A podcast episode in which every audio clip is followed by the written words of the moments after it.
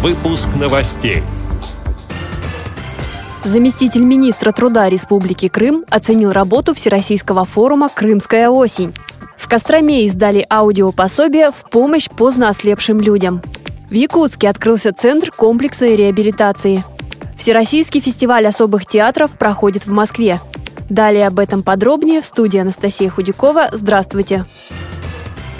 Участие в форуме «Крымская осень-2016» способствует развитию творческого потенциала, формированию активной жизненной позиции инвалидов по зрению, а также их социальной реабилитации. Об этом заявил заместитель министра труда и социальной защиты Республики Крым Михаил Афанасьев. В рамках форума он посетил выставочную экспозицию, где ознакомился с продукцией, выпускаемой предприятиями Всероссийского общества слепых, сообщает интернет-портал «Евпатория сегодня». В этом году в форуме «Крымская осень» участвовали участвовали более 350 инвалидов по зрению из 40 регионов. Для участников были организованы тематические лекции и практические занятия. На форуме можно было ознакомиться с новейшими достижениями в работе Всероссийского общества слепых по таким направлениям, как социокультурная реабилитация, реабилитация средствами физической культуры и спорта, достижения в сфере информационных технологий для незрячих, работа с молодыми инвалидами по зрению и другие.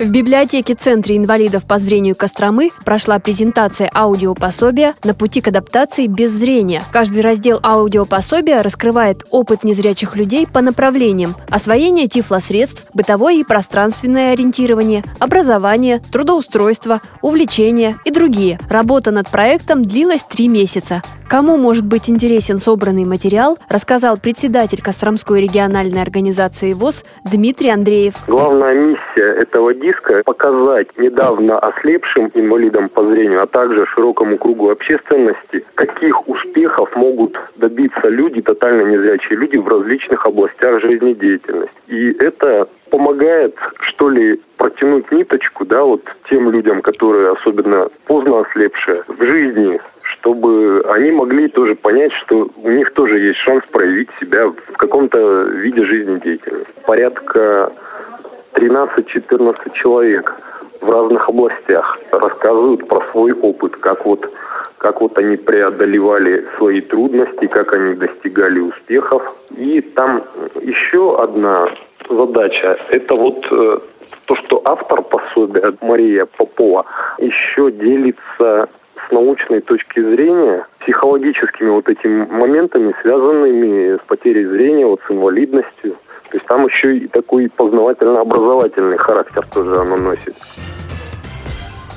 В Якутске открылся социально-оздоровительный центр комплексной реабилитации. В центре работают специализированные кабинеты для диагностики, физиотерапии, лечебного массажа, социальной адаптации и профориентации. Помещения оснащены современным оборудованием, общая стоимость которого 38 миллионов рублей, говорится на официальном информационном портале республики Саха-Якутия.